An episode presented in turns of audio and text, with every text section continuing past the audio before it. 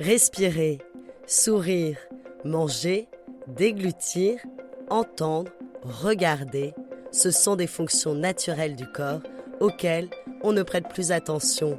Et pourtant, il y a des nouveau-nés, des enfants, des adolescents et des adultes pour lesquels ces actions sont difficiles, voire impossibles à réaliser. À l'origine de ces difficultés peuvent se trouver des maladies rares. Avec ce podcast, nous partons justement à la rencontre de la filière tête-cou, spécialisée dans ces pathologies et ces malformations de la tête, du cou et des dents. Un réseau qui se mobilise pour nous informer sur ces maladies, les avancées de la recherche et parler du vécu des malades. Des malades souvent confrontés au regard des autres. Bienvenue dans Mots de tête, le podcast proposé par la filière de santé maladies rares Tête-Cou. La trigonocéphalie. De quoi s'agit-il?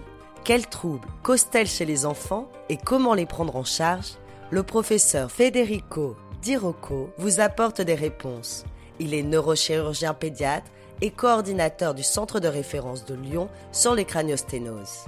Ensuite, pour aller plus loin et tout savoir des avancées de la recherche, retrouvez le professeur Hossein Konsari. Ce chirurgien maxillofacial est aussi le fondateur du laboratoire Forme et croissance du crâne à l'hôpital Necker. Et enfin, écoutez le témoignage de Luc Dairel. Il est le papa de deux enfants nés avec une trigonocéphalie. Ensemble, nous parlons du vécu de la maladie.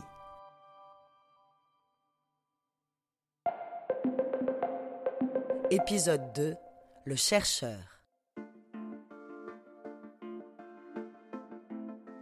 Alors, Konsari, je suis chirurgien maxillofacial à l'hôpital Necker Enfants Malades et je suis professeur à l'Université Paris-Cité. Euh, je suis spécialisé dans la prise en charge des malformations crânio-faciales dans le cadre du centre de référence maladies rares Craniost. J'ai également euh, créé il y a deux ans un laboratoire qui s'appelle Forme et croissance du crâne, qui se trouve au sein de l'hôpital Necker, et qui s'intéresse à l'étude euh, des processus de morphogenèse et de croissance dans la région de la tête et du cou. Eh bien, merci professeur euh, d'avoir accepté de participer. Donc cette série, elle est consacrée à la trigonocéphalie. Et j'aimerais peut-être euh, déjà voir avec vous qu'est-ce qu'on sait avec certitude de cette pathologie? On ne sait finalement pas grand-chose de la trigonocéphalie. Comme beaucoup de craniosténoses simples, on a peu de compréhension génétique de l'origine de cette maladie. Ce qu'on sait, c'est que c'est une maladie euh, qui euh, survient avant la naissance de l'enfant. La fermeture de la suture concernée, qui est la suture métopique, celle qui est au milieu du front, intervient avant la naissance de l'enfant. C'est une maladie qui est associée à des facteurs qu'on maîtrise peu, mais peut-être des facteurs environnementaux, parce que sa prévalence, c'est-à-dire son taux dans la population, a tendance à augmenter durant ces dernières années, sans qu'on ait euh, identifié la cause. Et c'est une maladie qui est euh, associée à d'autres signes, mais qui est très généralement isolée. Donc c'est une craniosténose simple isolée dont on ne comprend pas encore vraiment euh,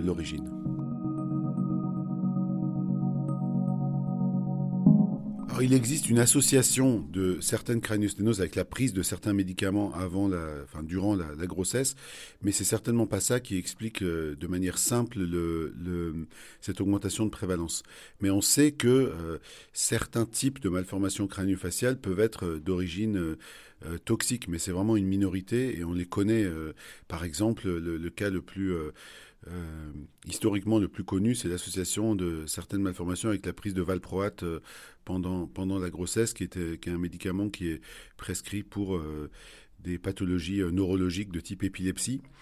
Mais ce n'est pas ce, un médicament ou une explication pharmacologique qui explique cette augmentation de prévalence. Dans les formes familiales, bien sûr, on va suspecter une cause génétique, parce que si, euh, si la forme est présente chez les parents, c'est-à-dire qu'ils l'ont transmise d'une certaine manière à leurs enfants. Ça, ça suggère qu'il existe des trigonocéphalies génétiques, mais ce n'est pas uniquement grâce à la constatation de ces formes familiales qu'on va trouver le gène. Il faut aussi faire de la recherche, c'est-à-dire qu'il faut récolter du matériel génétique, faire des études euh, sur l'ensemble du génome des enfants et des familles, et puis surtout, il faut avoir plusieurs familles pour arriver à identifier euh, les gènes responsables. Et de toute façon, d'une manière générale, dans, le, dans les pathologies euh, malformatives, on s'éloigne de plus en plus de l'idée qu'une pathologie est causée par un gène. Ça, c'est une conception qui était qui est vraiment ancré dans la tête de, de, la population, mais aussi de beaucoup de médecins, c'est que voilà, on va, on va trouver la mutation X ou Y du gène et ça va tout expliquer. En fait, le, matériel génétique chez l'homme est, plus compliqué que ça. Euh, il y a énormément de facteurs associés génétiques et de variabilité entre les individus qui peuvent expliquer que pour une même mutation d'un gène bien précis, on ait des individus qui aient euh, un phénotype euh, très clair, par exemple, de trigonocéphalie et d'autres qui n'aient rien du tout. Donc même dans les formes isolées, il est possible qu'il y ait aussi une composante familiale, mais qui ne se manifeste pas par euh, la trigonocéphalie en tant que symptôme, mais qui a un terrain génétique. Donc on a encore beaucoup de travail à faire. En France, on a beaucoup investi dans la recherche de ce qu'on appelle des mutations ponctuelles, c'est-à-dire euh, telle mutation de tel gène donne comme une flèche directe telle maladie. Mais aujourd'hui, on est en train de revenir là-dessus en disant c'est très bien qu'on ait identifié certains gènes qui, à 100%, 80%, sont la cause d'une maladie, mais en fait, ça ne permet pas d'expliquer tout. Et les, les craniosténoses, d'une manière générale, et la trigonocéphalie, c'est un bon exemple parce qu'on a quelques gènes qui sont connus, mais qui sont vraiment la minorité des, des cas. On a quelques facteurs environnementaux qui sont connus, et puis on a une très grande variabilité de, de d'expression de la maladie. Donc il y a des trigonocéphalies qui ont une sévérité aussi très variable. Donc probablement il y a beaucoup de facteurs associés et ça on va réussir à décrypter l'origine de, la trigonocéphalie seulement en regroupant beaucoup de données, des données cliniques et des données génétiques, et puis en faisant des études de l'ensemble du génome pour euh, comprendre la variabilité entre les individus et trouver des facteurs associés qui permettent d'expliquer cette variabilité. Alors cette étude des génomes et cette explication de variabilité, est-ce que ça fait partie, vous, de votre terrain de recherche? Dans mon laboratoire précisément, moi je travaille plutôt sur des modèles de croissance, c'est-à-dire que j'essaye de comprendre euh, une fois que la maladie a apparu, une fois qu'un enfant naît avec une trigonocéphalie, essayer de comprendre comment il va grandir et comment il va évoluer. Parce que je me suis plutôt placé du côté du chirurgien, parce que moi j'ai une pratique de, chirurgicale de, de, de reconstruction crânienne et crâniofaciale pour ces craniosténoses. Et la question que je me pose dans ma pratique, c'est euh, quand je suis face à un enfant de 3 mois, 4 mois, 6 mois, quel va être son parcours de croissance. Et ça, on a beaucoup de, de mal à avoir des facteurs prédictifs euh, fiables dans le domaine de la crâniofaciale. On a parfois des enfants qui ont une apparence qui est euh, euh, sévère à un certain âge, et puis quand ils vont grandir, ça va s'atténuer tout seul, ou d'autres enfants qui ont des formes qui s'aggravent avec l'âge. Et on ne sait pas aujourd'hui, de manière fiable, prédire leur évolution. Donc l'idée des travaux de mon laboratoire, c'est en utilisant l'immense masse de données qu'on a à Necker et qui a été accumulée par des années et des années de pratique de l'équipe craniofaciale historique avec le professeur Régnier et le docteur Marchak, puis avec le docteur Arnaud, puis avec euh, aujourd'hui euh, docteur Paternoster euh, et moi, cette immense base de données qui a été, qui a été accumulée au, fil des années, c'est l'utiliser pour construire des, des modèles prédictifs. Et ça, comment on fait? Par exemple, sur la trigonocéphalie, il faut prendre des centaines et des centaines de scanners et d'IRM, et puis construire ce qu'on appelle un jumeau numérique, c'est-à-dire un objet euh, virtuel, mais qui contient les données de, de, plusieurs centaines de patients. Et cet objet virtuel, on peut le faire grandir. C'est une modélisation du crâne, mais dans laquelle on va essayer d'inclure le plus possible d'informations, c'est-à-dire des informations cliniques, des informations sur d'autres structures que le crâne lui-même, comme le cerveau, les globes oculaires, les muscles, et puis euh, des informations aussi euh, qui viennent d'autres sources, comme les bilans neuropsychologiques, les examens ophtalmologiques, et tout ça ensemble, ça va faire un, si vous voulez, une copie numérique d'un patient avec trigonocéphalie, mais qui contient une énorme quantité d'informations. Et donc, on va pouvoir le, par exemple, le faire grandir, et dans l'idéal, on n'y est pas encore, hein, mais dans l'idéal, c'est par exemple d'avoir ce, ce, patient moyen, et en face de nous, on a un patient qui a trois mois, donc on prend quelques caractéristiques de ce patient de trois mois, on les met dans le modèle euh, de trigonocéphalie, on fait grandir le modèle, et ce que va nous dire le modèle pour les six mois du patient, ça va être une prédiction assez fiable de ce que sera vraiment ce patient à, six mois.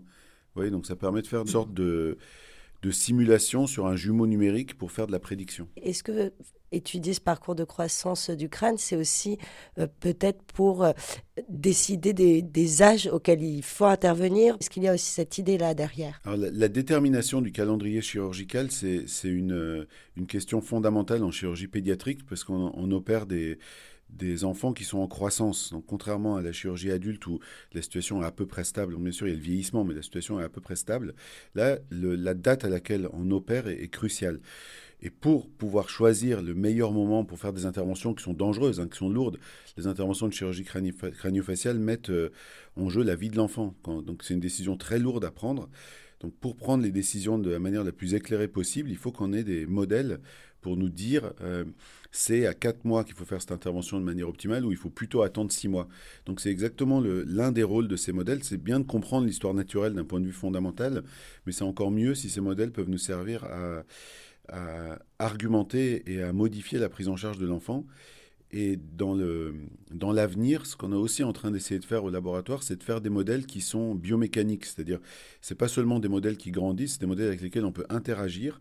Donc, par exemple, on, va, on travaille sur des modèles qu'on peut, sur lesquels on peut simuler la chirurgie, c'est-à-dire découper l'os comme ce qu'on aurait fait pendant l'opération, après faire grandir le modèle après l'opération. Comme ça, on peut tenter plusieurs types d'interventions chirurgicales stimuler la croissance après l'intervention et voir ce qui est optimal pour l'enfant qu'on est en train de prendre en charge. Euh, et par ailleurs, donc l'autre grand axe de recherche qui se développe, c'est de comprendre la croissance et ce qui se passe au cours du temps pour ces maladies génétiques. Parce que même si on a compris l'origine génétique des pathologies, au-delà du gène euh, d'une mutation ponctuelle, même si on a compris l'origine de la variabilité, pour répondre aux demandes des familles et des patients, il faut qu'on explique à, une, à une jeune maman ou un jeune papa qui a un bébé qui a une trigonocéphalie, il faut qu'on essaie de lui expliquer quel est le devenir de son enfant au mieux. Donc est-ce que son enfant a un risque de développer une, un problème cognitif? Est-ce que son enfant aura un risque d'avoir une reprise chirurgicale parce que son ossification sera mauvaise? Est-ce qu'au contraire, euh, très probablement, tout va bien se passer Une seule opération modérée à, un âge de quelques mois va permettre de régler le problème pour toute la vie? Tout ça, aujourd'hui, on a du mal à le faire. Et donc, pour faire ça, l'une des approches, c'est la modélisation. Donc, c'est celle que j'ai choisie dans mon laboratoire. Et, il est possible de nous lancer dans une telle approche uniquement parce que, spécifiquement à l'hôpital Necker, on a beaucoup de données. Pour faire ce genre de choses, il faut euh, des données cliniques et des données d'imagerie. Et c'est là où la construction de, de réseaux euh, maladies rares est fondamentale. Ces réseaux, ils sont très importants pour optimiser les soins et pour homogénéiser nos conduites à tenir.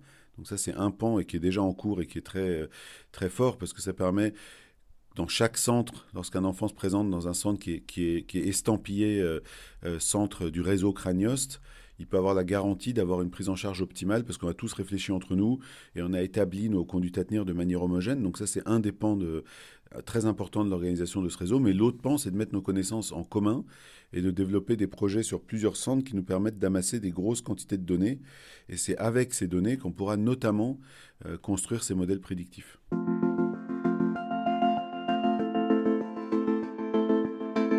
C'était le podcast Mots de tête proposé par la filière de santé maladie rare Tête-Cou. Pour en savoir davantage sur la trigonocéphalie, écoutez le professeur Federico Dirocco et Luc Dairel, papa de deux enfants nés avec cette pathologie. Retrouvez-nous sur toutes les plateformes de podcast.